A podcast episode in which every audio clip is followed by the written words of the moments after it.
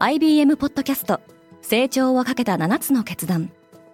成長をかけた7つの決断とは今後3年間に世界を形作ると予想される7つのビジネストレンドについて IBM が何千ものクライアントとの対話に基づき提言をしたものです。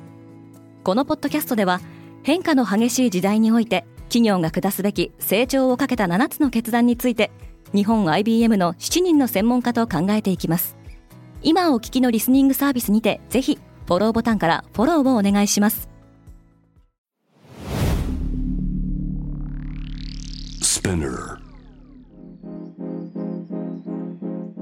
おはようございます。平野真由です。10月13日木曜日。世界で今起きていること。このポッドキャストでは世界で今まさに報じられた最新ニュースをいち早く声でお届けします。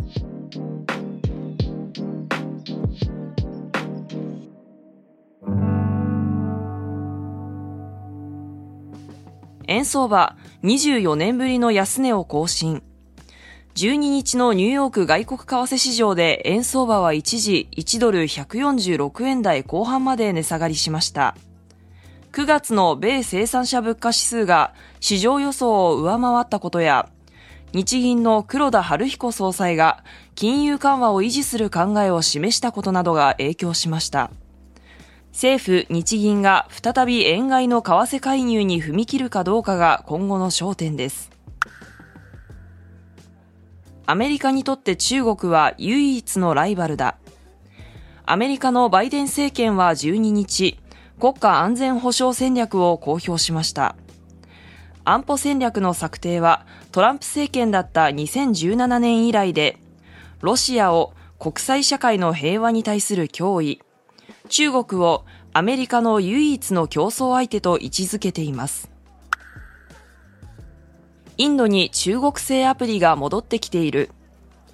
国際メディアのレストオブワールドの調査報道によると、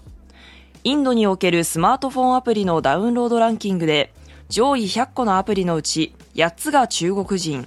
あるいは中国企業によるものだとされています。その中には中国のスマートフォン大手シャオミが所有するものも含まれています。2020年6月、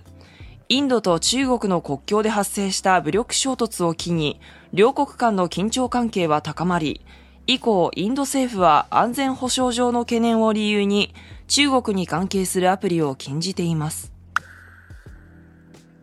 宇宙でも通信をめぐる覇権争いが激化する。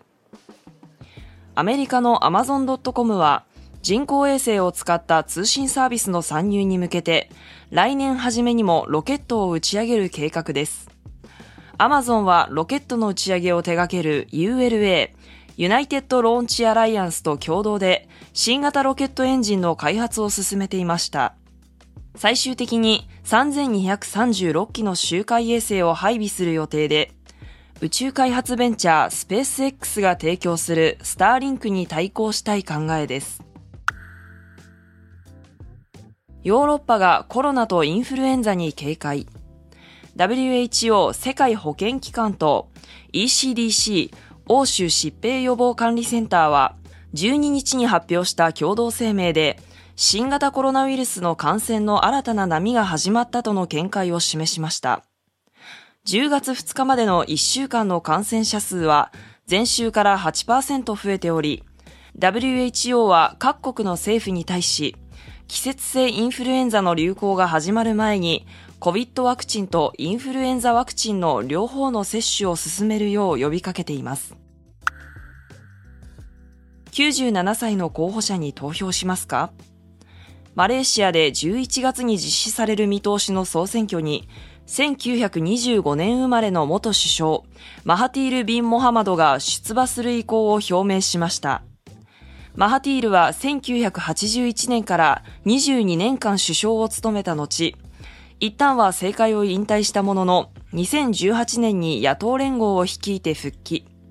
92歳にして政権交代を成し遂げ首相に就任しています。マレーシアでは政府系ファンドの 1MDB、 One Malaysia Development Berhad の巨額不正流用をめぐるスキャンダルで、現与党に対する批判が相次いでおり、今月10日議会解散が発表されました。明日のニュースが気になる方はぜひ Spotify、Apple Podcast、Amazon Music でフォローしてください。平野真由でした。今日も良い一日を。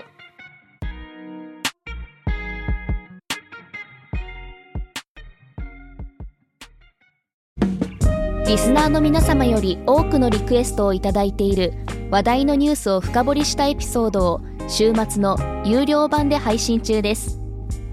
今なら1ヶ月無料トライアルを実施中。詳細は概要欄に記載しています。この機会にぜひ聞いてみてくださいね。感想ご意見もお待ちしています。